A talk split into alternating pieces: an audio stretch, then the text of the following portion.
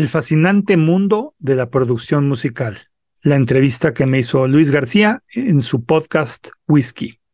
Luis García es la voz, contenido y producción detrás del podcast Whisky, producción musical, el cual desde ya te suplico escuches desde el episodio 1 porque simplemente es excepcional para entender qué hay detrás del sonido que escuchas en cualquier medio. Parte del trabajo de Luis es restaurar audio en la Fonoteca Nacional de México y además es productor musical independiente. Y como todo buen productor musical, Luis también es músico. Luis ha escogido en la música no solo un medio de vida, sino toda su vida.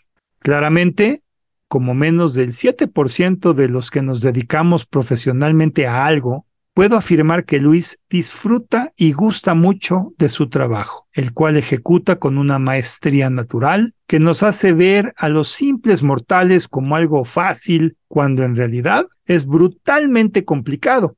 Pero el detrás de varias consolas, eh, haciendo su magia con sus sistemas y accesorios, logra hacer efectos que te erizan la piel y en pocas palabras logra hacer que tu imaginación te transporte a un lugar especial que Él diseñó para que puedas disfrutar al máximo cuando tú simplemente presionaste el botón de play en tu dispositivo o aparato musical. ¿Por qué te hablo de Luis? Te platico. Hace unas semanas tuve el privilegio de ser invitado a su podcast para hablar de mi muy humilde perspectiva de lo que no sucede bien desde un enfoque estratégico en la industria musical. Para esto Luis me dejó entrar tantito en su mundo y escuchar a voces educadas que son colegas suyos dentro de este increíble nicho de mercado.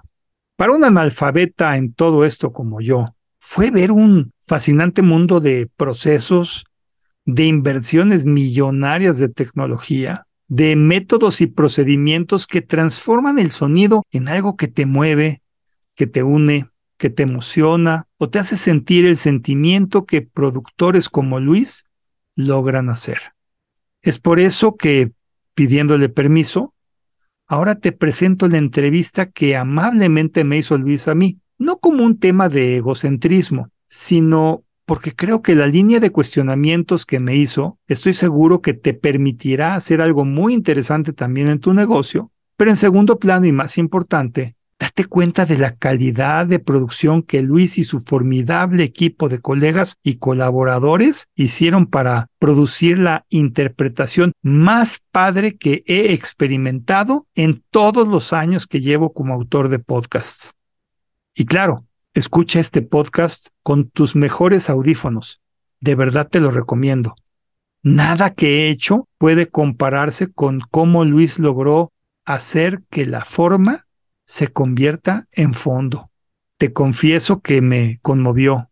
Te confieso que gracias a Luis jamás podré escuchar un tema musical como mera música.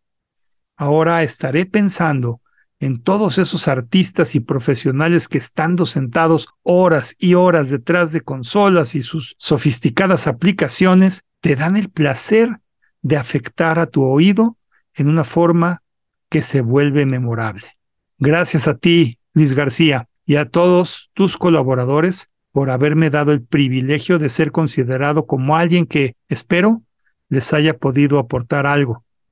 Porque al hacer este episodio, yo sí yo sí aprendí mucho y quedo en una gran deuda contigo y la fabulosa industria que representas. Ahora con ustedes, el episodio 8 del podcast Whisky. Whisky Producción Musical con Luis García y Gaby Ugalde. Podcast número 8. Lo que le duele a la industria musical. La industria musical está conformada por empresas y personas dedicadas al negocio de la creación, la divulgación y la explotación de propiedad intelectual musical. Es un híbrido que se nutre de diferentes actividades humanas como el arte, la ciencia, el comercio, el espectáculo y el entretenimiento.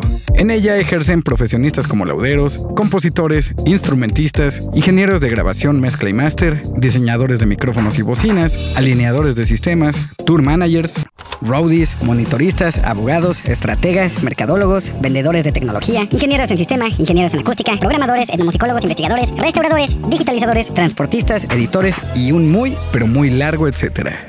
Según el reporte publicado por musicamexico.org, a pesar de que los ingresos por presentaciones en vivo bajaron dramáticamente desde la pandemia, la música grabada generó 284.7 millones de dólares este 2022. No es poca cosa. Y aquí nos toca preguntarnos cómo es que muchos productores musicales hemos sido tan pendejos como para que alguna buena rebanada de este pastel no nos toque a nosotros. Como antecedente, algunos creen que la industria de la producción musical comenzó con el fonógrafo de Tomás Alva Edison. Otros creemos que nació poco después, con la llegada de los discos de vinilo en virtud de que se podían replicar masivamente. Desde entonces, hemos sido testigos de cómo la democratización de la tecnología ha permeado en cada aspecto del pensamiento y las actividades humanas. Específicamente, en la creación de fonogramas, muchos servicios se han simplificado tanto que hace una década se pensaba que los home studios florecerían rápidamente y desplazarían muy pronto a los estudios de grabación profesional. Los convertidores analógicos digitales, que sonaban súper pinche, de pronto mejoraron sus relojes y evolucionaron lo suficiente como para representar una señal continua con bastante precisión y dignidad. Se abrió el mercado de bocinas, audífonos y micrófonos baratos, Llegaron las librerías y los plugins que suenan chido y todo el flujo de trabajo se hizo mucho más veloz e intuitivo. Sin embargo, aquellos chiquitines entusiastas de la producción que por primera vez se vislumbraban participando en una industria cada vez más costeable, se la pelaron y se encontraron con el mismo pedo en el que todos estamos. La imposibilidad de cobrar bien por nuestro trabajo. Porque en efecto, hacer fonogramas cada vez es más costeable, pero en realidad es redituable. La colombiana Lucía González dice que cuando todo se ha perdido, solo queda la cultura. A mí personalmente no me falta nada y no me va mal, pero aún así creo que entramos en un círculo vicioso en el que incluso la cultura de la escucha pareciera estar tan socavada que ya ni siquiera nuestra salud auditiva es importante y a falta de cultura aparecen todos los menesteres que nos atañen, como la educación o la creación formal de un gremio, por ejemplo. Pero como mi perspectiva no es la única, para la realización de este podcast consulté a tres amigos que a mi parecer tienen bastante sapiencia alrededor de nuestra disciplina.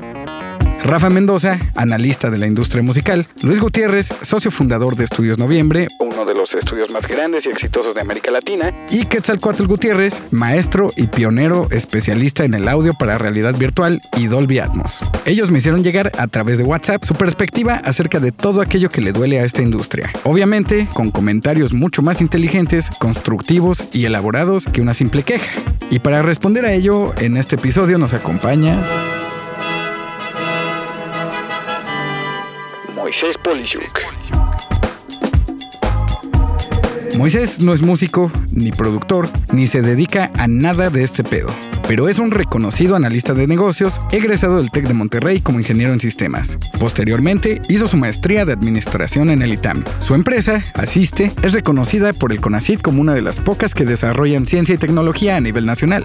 Ha incursionado en métodos y estrategias de seguridad informática y también en lo que se refiere a ingeniería social mediante métodos tecnológicos y humanos. Las metodologías de diagnóstico que Moisés ha innovado a través de su empresa han permitido a decenas de miles de compañías en México y el continente mejorar su desempeño de negocios, reducir costos y aumentar su rentabilidad, además de mejorar su interacción con sus respectivos clientes y proveedores. Compañías como HP lo han reconocido como una de las personas más influyentes en tecnología y negocios a nivel mundial. Ha colaborado con Walmart México, Huawei, CNN, Grupo Fórmula, Telmex y es profesor invitado del IPADE. Desde hace 15 años publica semanalmente su blog y podcast en internet con una audiencia que supera los 800 mil lectores y oyentes como visitas únicas, figurando siempre entre los 10 hispanohablantes más escuchados en iTunes dentro de las noticias tecnológicas. Sin duda, es alguien a quien vale muchísimo la pena escuchar. En esencia, el trabajo no se puede regalar. El trabajo no se regala. Y es que esto pasa, Luis, muy fácil cuando eres muy bueno en algo. Te sale natural, lo haces fácil para ti. Te gusta. Y entonces dices, para mí esto es un placer, pero la verdad es que para los que nos escuchan, pues hace unos minutos me enseñaste lo que implica este estudio, me mostraste cómo se escucha una canción producida profesionalmente. Y vamos, yo que soy adicto a entender los procesos, me doy cuenta de muchas cosas que, aunque no sea especialista, puedo ver que este es un cuarto totalmente diseñado para que se escuche solamente mi voz, que amigos son tres, cuatro consolas, varios equipos de audio inentendibles para mí, como en un espacio de tres metros casi de altura por como 10 metros de profundidad, como por 5 metros de ancho. Es un lugar grande y solamente diseñado y pensado para eso. Tenemos aquí con nosotros cinco personas. Nada más piensa en salario mínimo, ¿cuánto valen cinco personas en un día de trabajo? Y lo decía hace un instante contigo cuando estábamos antes de empezar. ¿Qué sería un comercial sin sonorización? ¿Qué sería una película sin los efectos musicales que se dan a lo largo de las escenas, en donde te inspiran terror, emoción, gusto, felicidad, tristeza? Todo eso lo mueve el sonido. Entonces, humildemente en esto de los podcasts yo he aprendido a respetar mucho a todo lo que está detrás de nosotros produciéndonos. Eh, Orson Welles, cuando hablaba de la invasión de otros mundos a la Tierra, que lo narró en el radio, hizo un efecto de terror para los que no tienen ni idea de lo que estoy hablando. La gente se empezó a suicidar. Y esto fue un programa de radio en donde Orson Welles sonorizó muy bien lo que sería que un mundo externo o invasores eh, llegaran a la Tierra, ¿no? Y hablaba de los catástrofes que estaban pasando y era simplemente una, una novela narrada. Nada ha tenido un efecto hasta donde yo ubico tan terrorífico en la gente. ¿Y qué fue, Luis? Sonorización, una voz haciendo lo que debe de hacer, expresando el sentimiento. ¿Cuánto vale eso, Luis? Hace algunos años, eh, como profesor invitado del IPADE, encontré que hay una relación muy íntima en tres grandes situaciones que todos vivimos, que son la gente, los procesos y la tecnología. Entonces, este triángulo le llamo el triángulo perfecto de la ejecución y se ejecuta perfectamente bien cuando todos los lados están equiláteros, o sea, es un triángulo bien balanceado. Este triángulo perfecto de la ejecución es lo que nos eh, arroja un indicador, vamos a llamarle, de qué va a pasar contigo y qué está pasando con una industria o qué está pasando con un negocio o qué está pasando contigo como persona. Entonces, cuando tú me invitas a tu programa y me preguntas qué está pasando con la industria, por qué estamos como estamos, bueno, la primera el trabajo nos se regala, ¿no? Vamos a hablar un poco más profundamente de por qué vale tan poco. Y hay un efecto económico en todo lo que sería la curva de oferta y la curva de demanda, en donde obviamente si hay un mayor número de oferentes que de demandantes, el precio tiende a ser elástico y si no estoy hablando en chino, lo que quiere decir es que el precio tiene que bajar. Si hay 500 personas y 3 clientes, pues simplemente el precio va a tener que ser muy bajo. Pero la pregunta es, ¿de verdad ofrecen lo mismo? O sea que el problema, Luis, de fondo en esto que estás platicándome de tiempo atrás es el famoso problema de la, más que profesionalización, de la diferenciación.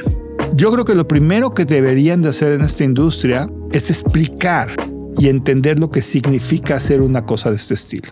En esta época coyuntural pudimos ver en el cine Top Gun versión 2. Y al principio de la película sale Tom Cruise, ¿no? Diciendo lo que implicó hacer la película. Explicó en qué numeritos se metieron para hacer esta película. Y hablaron de cómo casi tres semanas tuvieron que vivir todos en un portaaviones militar americano para grabar la cosa, ¿no? Entonces te preparan para entender que estás viendo algo muy diferente. Y gracias a eso empiezas a sentir las turbinas de los aviones atrás de ti, o arriba de ti, o al lado de ti. Y empiezas a entender que esto no se podía vivir de otra manera mejor, hubiera sido un crimen verlo en tu casa. Tenías que verlo en el cine para oírlo como se oía en el cine. Yo te diría que lo primero que yo veo, como te lo estaba comentando, es un tema de, de diferenciación. Como dicen vulgarmente, entre perros hay razas y hay cosas muy diferentes en el espectro del sonido. Un error es no entender lo que implica producir una cosa que demanda de el triángulo que te platiqué de gente, procesos y tecnología y la otra es que tú te pongas a hacer eso sin procesos y básicamente con la tecnología que tengas a la mano pero no la correcta. Cuando sucede eso y tienes la tecnología incorrecta, la gente incorrecta y no tienes procesos, tienes un caos. Simplemente todo el tiempo va a salir algo totalmente diferente. Mal que bien en esta industria, los profesionales sí tienen un método, sí tienen un proceso y sí tienen una tecnología. Eh, amigos que nos están escuchando, el simple hecho de que yo me sentara acá tuvo una preparación de este estudio de unos 15 minutos en donde ajustaron ciertas cosas, cambiaron ciertos cables, movieron los micrófonos de cierta forma, nos escucharon para poder eh, modular y hacer una serie de cosas que yo eh, me escapa el conocimiento a saber qué, qué fue. Pero sucedió. Y eso es muy diferente a que yo prenda el Zoom, me ponga un micrófono enfrente y luego termine el Zoom y agarre ese archivo que grabó el Zoom en audio y lo mande. Por favor, o sea, entendamos la complejidad de uno con la complejidad del otro. Y no podemos hablar de que vale lo mismo. Entonces el problema está en que en tu industria no saben explicar lo que hacen. No se entienden ni siquiera los procesos por los que tienen que pasar para eso. Empiezan a hablar en tecnonerd, o sea, en pocas palabras, entre ustedes se entenderán, pero yo, gran parte de la conversación que tuvieron en este mismo momento, en este mismo lugar, y consta que soy ingeniero y que algo de acústica aprendí en la carrera y demás, se escapa a mi capacidad de entendimiento totalmente. Y que la curva de aprendizaje para que un yo pudiera hacer lo que ustedes hacen, eso es lo que no saben ustedes valorar. Porque eso tiene un valor. Demanda know-how, o sea, conocimiento, experiencia, que tienen que cobrar. que se tiene que valorar. Aquí ustedes llevan miles de horas, hombre, miles, aprendiendo a hacer cosas o descubriendo ciertas cosas o integrando ciertas cosas que cómo no puedes valorar, tienes que valorar. Entonces, primer error. Definitivamente es que no se quieren, no entienden que lo que hacen tiene un valor. Cuando ya llegas a entender el valor, pues el valor, cualquier escuela de contaduría te puede decir cómo dividir costos, ¿no? O sea, tienes un costo de, energía eléctrica que va a haber acá, tienes un costo de renta del lugar a donde estamos, tienes un costo de los seguros que aseguran toda esta tecnología que está espectacular, tienes un costo de todos y cada uno de ustedes que están conmigo hoy, incluyéndote tú, de qué tuvieron que hacer para llegar a este momento. Tienes un costo de depreciación de, yo me atrevo a decir, millones de pesos de equipo del otro lado. Comparar eso con grabar en un micrófono Blue Yeti no puede ser ni de broma justificable. Caen en la ridiculez. Entonces, yo creo que el primer consejo que yo haría es que desglosen en cada uno de sus procesos y de sus proyectos qué implica hacer eso. Hagan un inventario de todas y cada una de las cosas que están usando y haciendo, que obviamente contribuyen o aportan al proyecto. Yo sé que vas a tener una cafetera aquí afuera, eso no aporta al proyecto. Estoy hablando específicamente de todo lo que es inherentemente diseñado para que el proyecto sea un éxito. Costealo. Todo esto se puede valorar, se puede monetizar. El paso número dos. Yo digo que deben de inyectar dolor al que te está contratando. Cuando te dicen que es muy barato o muy caro, y típicamente es muy caro siempre todo, dile, mira, te puedo reducir esto si de repente le quito esto. Y ponérselo. Y entonces lo que vas a decir, pues eso es una porquería. ah, bueno, pues entonces te voy a consentir en lo que quieres, pero te va a doler, pero te va a gustar. O sea, tienes que saber y tienes que entender, ¿no? Que esto tiene un valor. Y yo creo que en tu industria, aparte de no quererse, aparte de no valorarse, aparte de dar por visto que como ya tienen el estudio, ya está. No es cierto, se deprecia. Entonces, dado que ya toda tu industria está en el piso de que nadie cobra nada y que el primero que cobre es el que se ve mal, que ya no se acostumbra, o que los clientes, que son pocos, te ponen las reglas del juego y te dicen, pues mira, si no lo quieres tú, seguramente hay estos 10 más que lo van a hacer. Que es lo que típicamente pasa. Tienes que entonces irte y hago una referencia a una obra muy productiva que les recomiendo leer, que es La estrategia del océano azul. The Blue Ocean Strategy es Chan y no me acuerdo el otro con M. Melbourne, creo que se llama. Estos dos cuates empiezan hablándote de una historia en decadencia que es el circo y te dicen, el circo ha sufrido en las últimas décadas porque maltrato animal es seriamente penalizado, todo está horrible ya en el circo, huele espantoso, hasta los malabaristas tienen las mallas rasgadas, se ve horrible, este, hay riesgo de que te mate un animal si se les escapa el león o el elefante. Y en pocas palabras, el boleto del circo que, que existe de cientos de años en el pasado va bajando dramáticamente. Hasta que de pronto llega un disruptor en esa industria y ofrece un circo sin animales, un solo animal, con un espectáculo musical, insisto, tu industria acústico y de efectos especiales impresionante, con una historia y una escenografía espectacular, malabaristas, artistas, entertainers, como se dice en la industria en Estados Unidos, inigualables, y se llama Cirque du Soleil.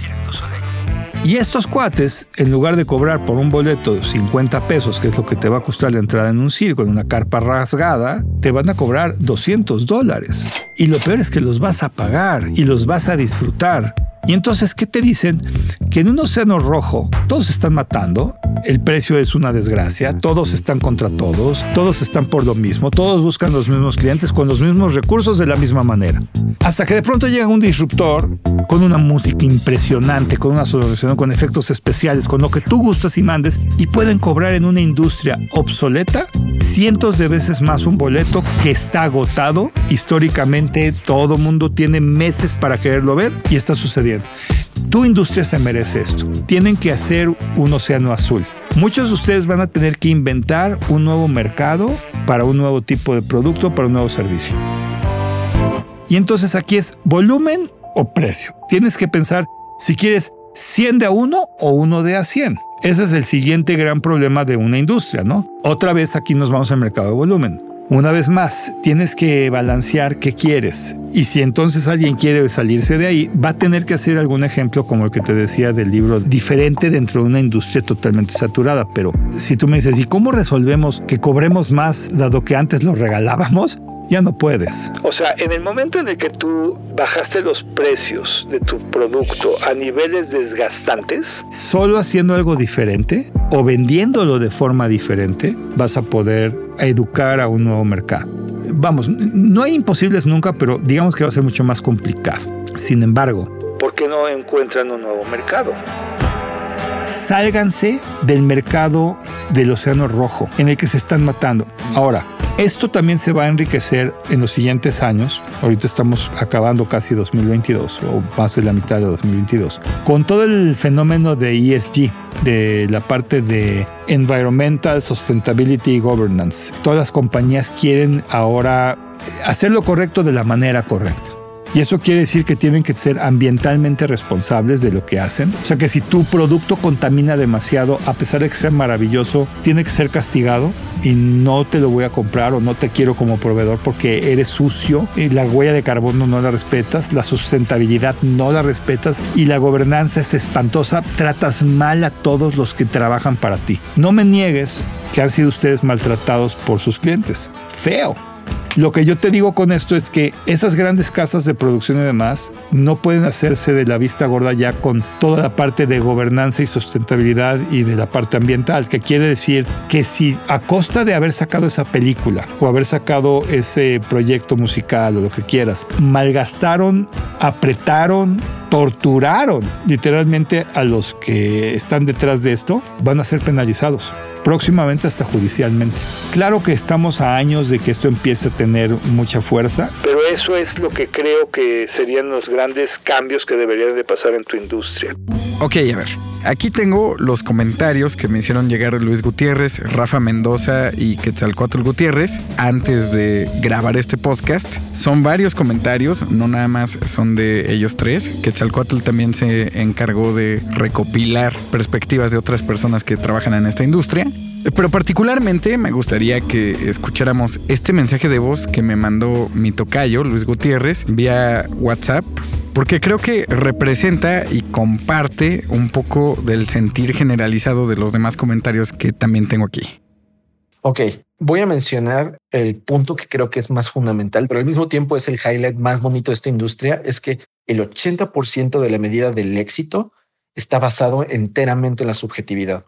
¿Cómo mides el ser un productor o un ingeniero exitoso? Ser exitoso es que tu grabación sea correcta, suene bien, cumple los estándares, o que tu grabación pueda ser súper deficiente, pero si alcanza cierto nivel de popularidad, eso es el éxito, pero esa popularidad es debido a que tú lo ingeniereaste o porque así es, así es el talento del artista. O sea, me explico, el tema de la subjetividad conlleva que se preste mucho a la no profesionalización de la industria. Y al no haber profesionalización de la industria, hay muchísimo margen para la charlatanería. O sea, cuando de pronto alguien te dice, es que tú puedes estar ahí y no saber nada y poner un micro y si suena bien, te puedes ganar un Grammy. Entonces los chavitos dicen, ok, si yo estoy viendo que fulanito nada más por estar con el artista lo grabó y pues con eso salió y ya es un productor reconocido, ah, pues entonces yo me voy a, a tomar clases con él y no necesariamente voy a aprender formalmente mi craft. Y al no aprender formalmente mi craft, se presta mucho a que ingenieros que definitivamente no tienen por qué tener cierto nivel de reconocimiento porque sus conocimientos son chafísimas,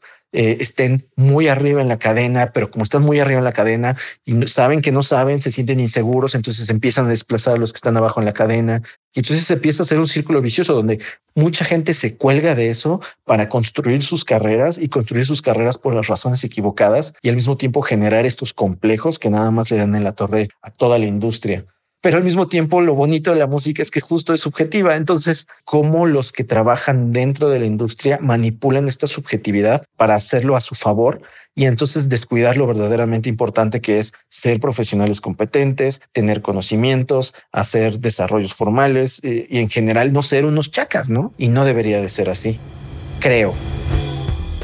Mira, eh, eh, ahí tiene que haber entonces un tema gremial. Este es un tema de ponerse ustedes de acuerdo como industria. Todos los que estudiamos una carrera tenemos una cédula profesional.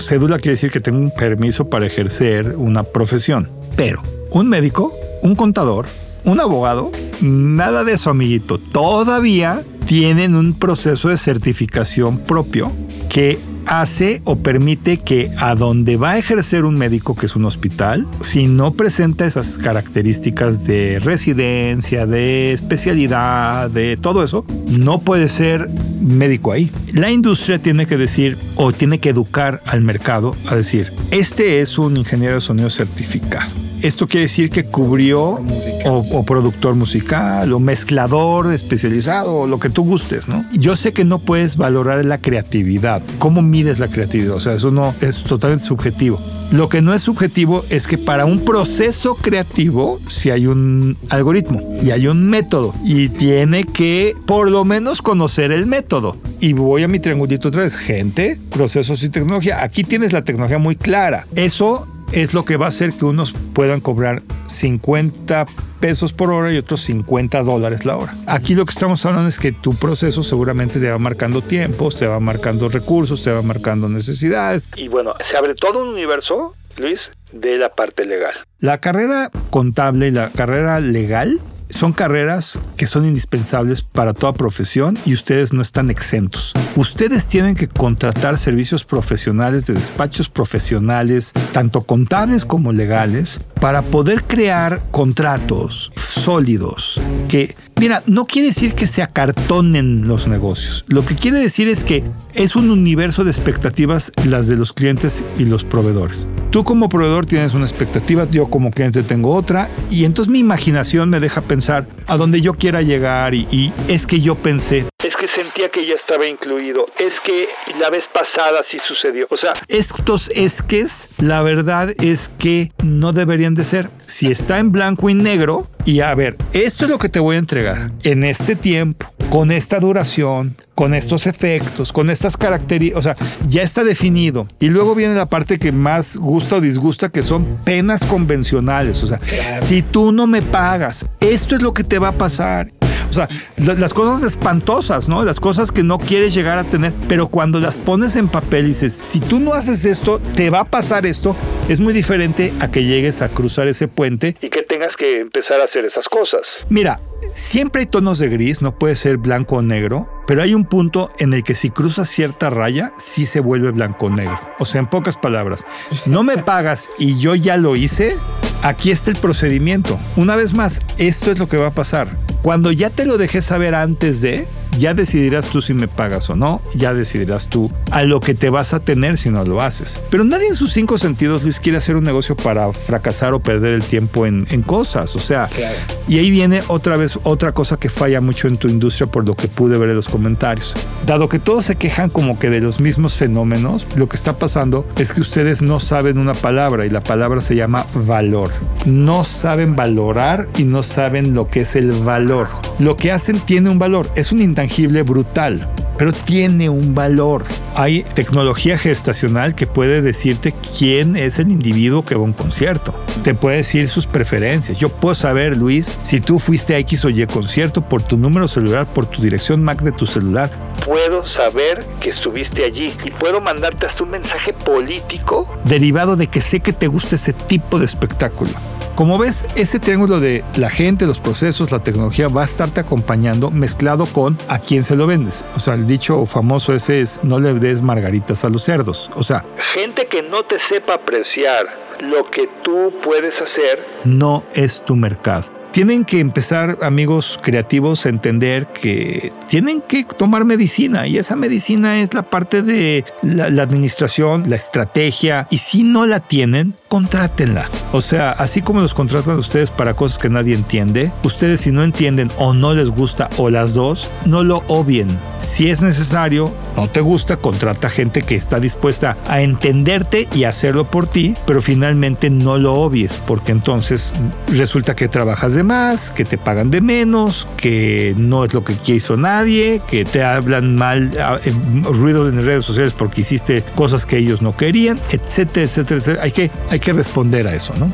Mi querido Moisés, muchísimas gracias por tu participación en este podcast. ¿Con qué te gustaría concluir?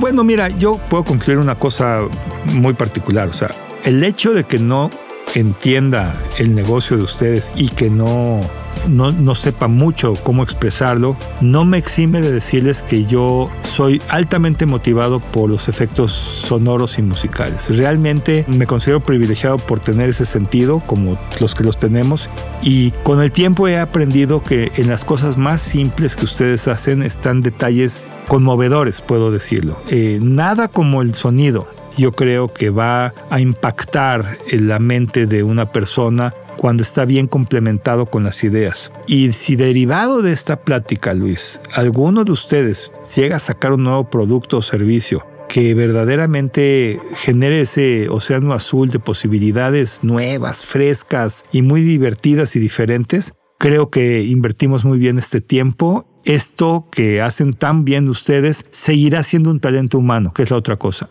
Veo muy difícil, Luis, como corolario que la inteligencia artificial llegue a emocionar a la gente tanto como lo hace un humano cuando entiende el concepto que tiene que hacer. Creo que el humano en esta industria, más que ninguna otra, puede hacer la gran diferencia entre lo que emociona, lo que cautiva y lo que decepciona.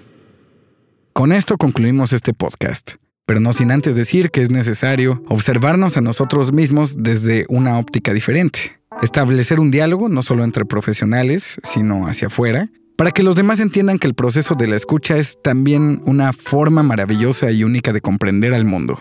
La escucha, tanto como la memoria, es un proceso identitario. A través de ella podemos saber quiénes somos y a dónde vamos. Debemos aprender a comunicar la importancia de atesorar nuestros sonidos. La música nueva, la vieja, el mainstream, la música de nicho, la música de las comunidades indígenas, sus danzas y rituales, la música que nos acompaña para hacer ejercicio, para dormir, para llorar, para compartir, para bailar, la música que atraviesa nuestra mente y nuestro corazón como una espada que permanece siempre arraigada en nuestra conciencia.